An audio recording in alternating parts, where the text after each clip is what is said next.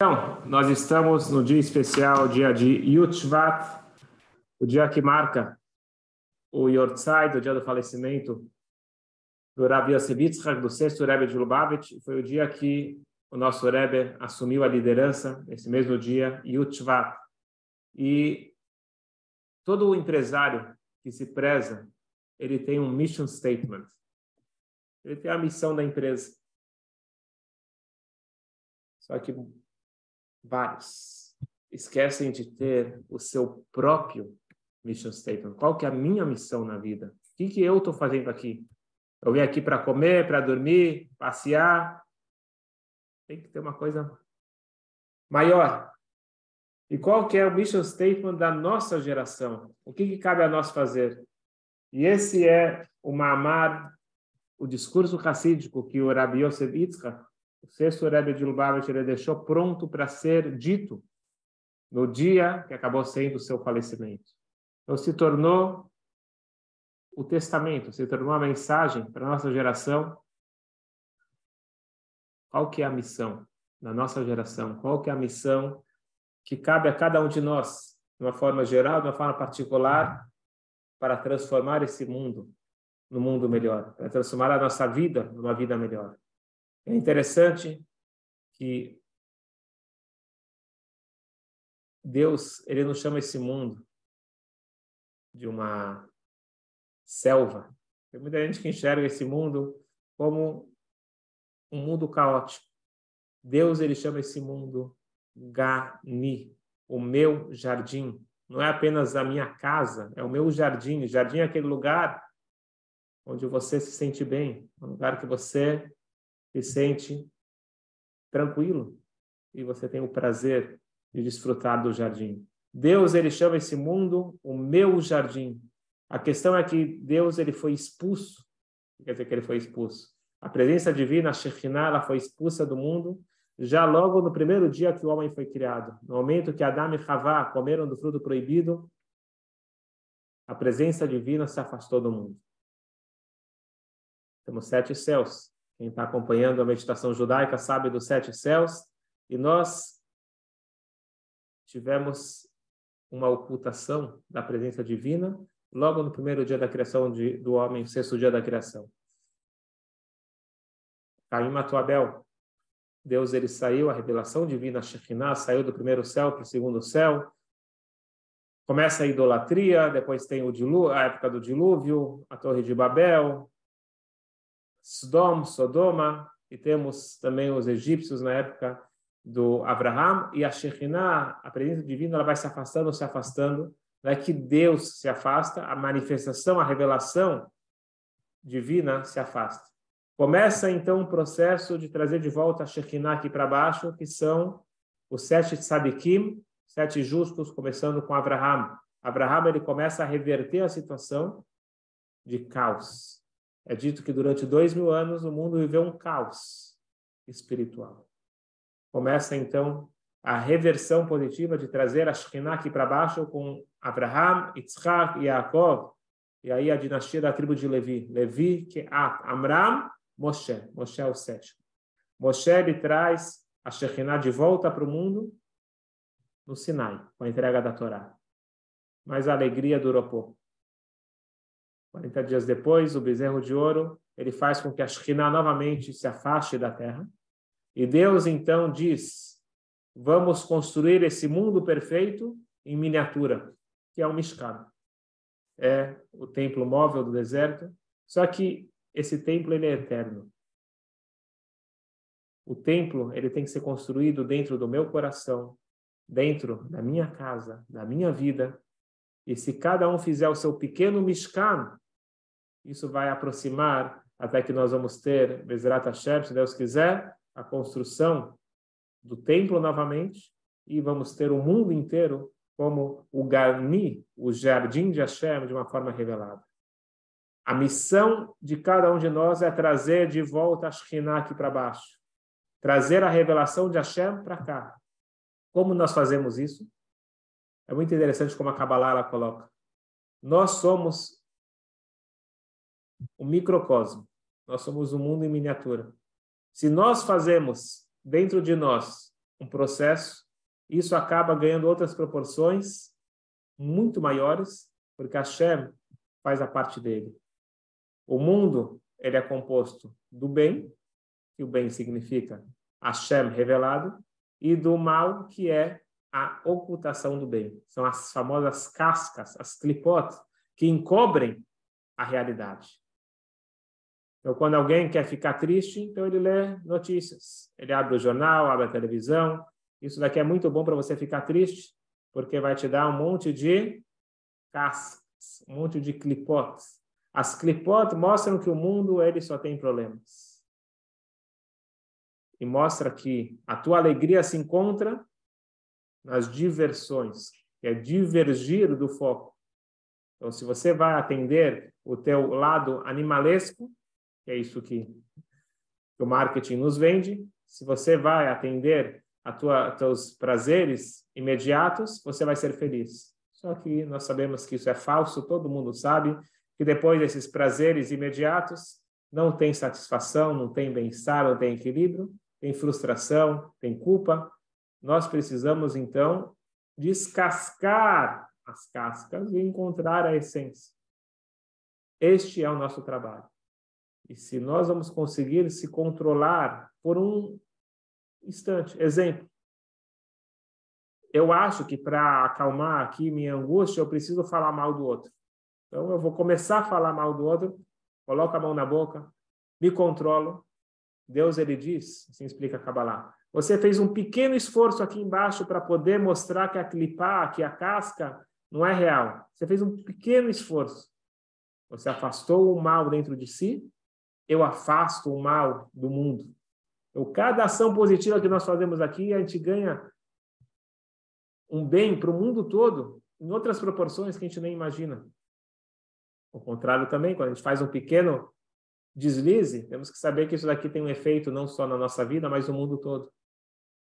A ênfase é saber que kaf citrafra, assim é na linguagem do Zohar, em aramaico, um pouquinho de kaf, um pouquinho de esforço que nós fazemos de dobrar o nosso impulso,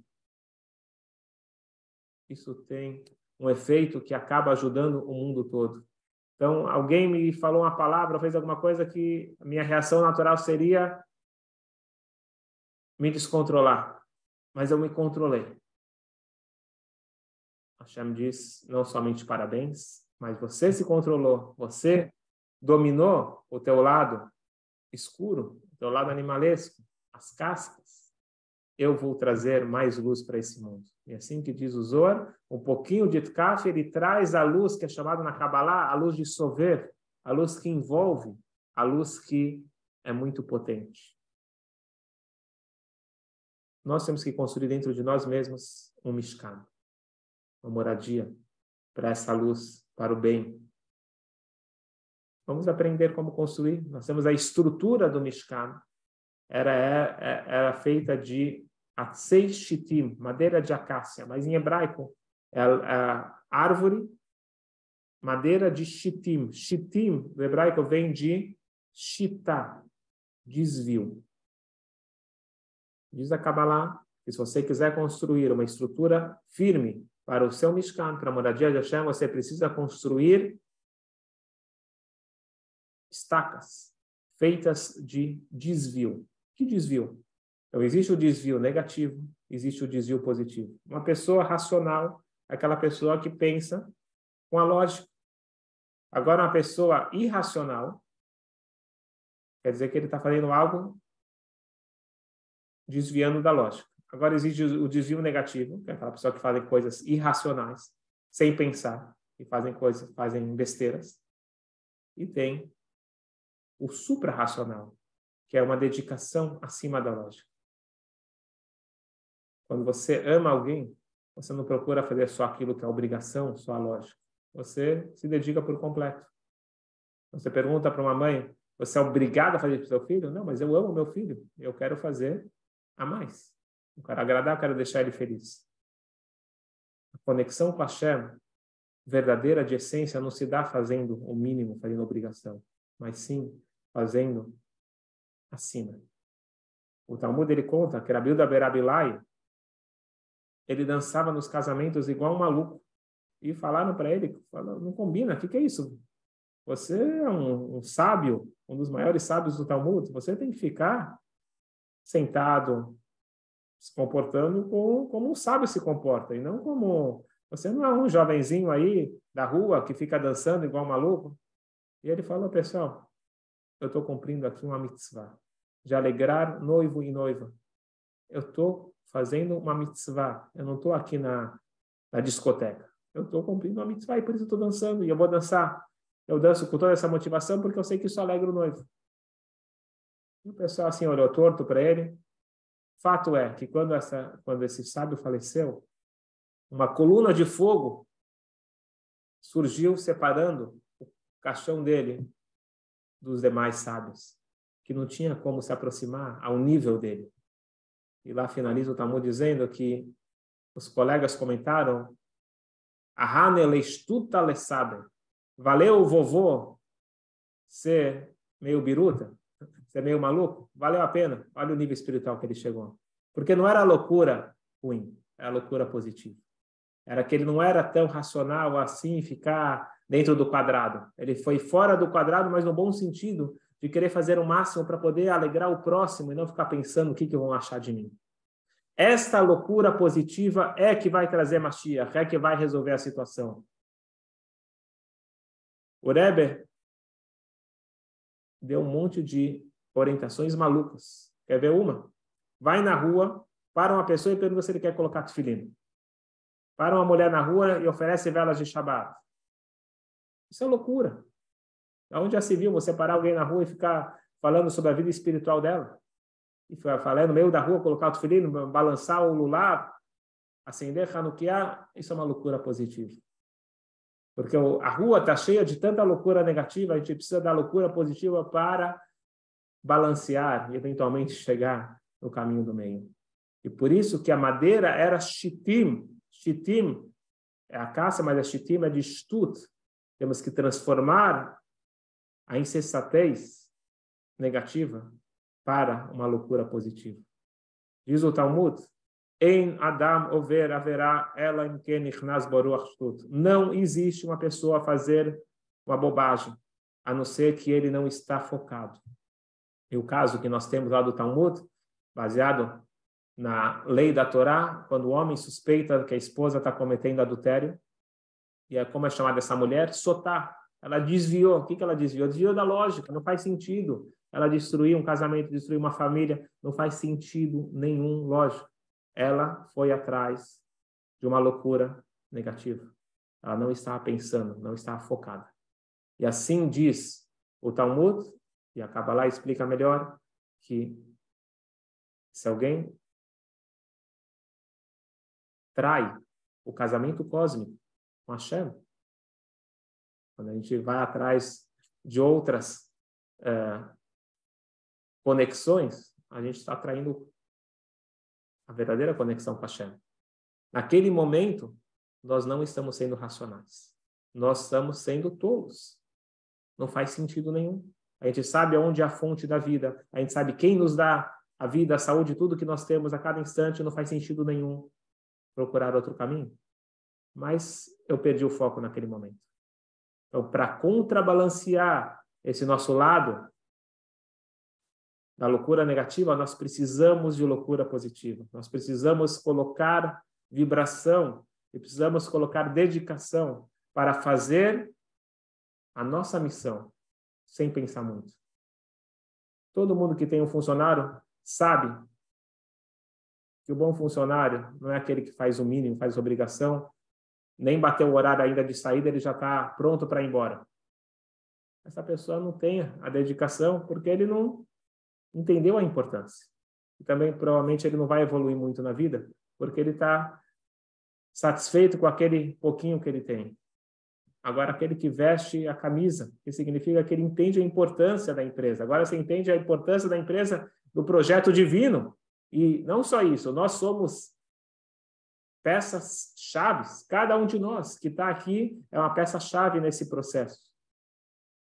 Nós não podemos se contentar com o mínimo. Nós precisamos fazer o máximo. Nós precisamos ser um pouco louco, no bom sentido, não ficar fazendo muitos cálculos.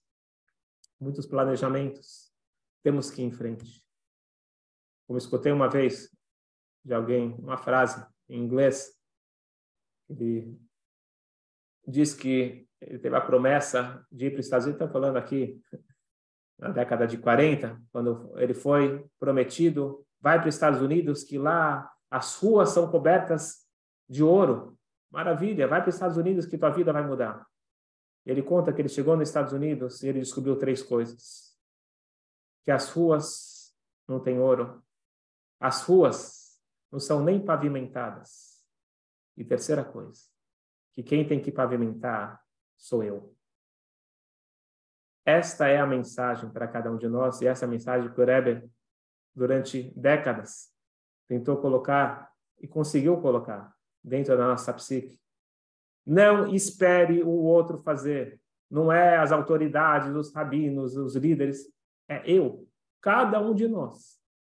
Está aqui para pavimentar a rua de ouro, um ouro divino. Trazer a revelação de Hashem aqui para esse mundo. Finalmente, Hashem ele volta para esse mundo na outorga da Torá, mas depois ele sai.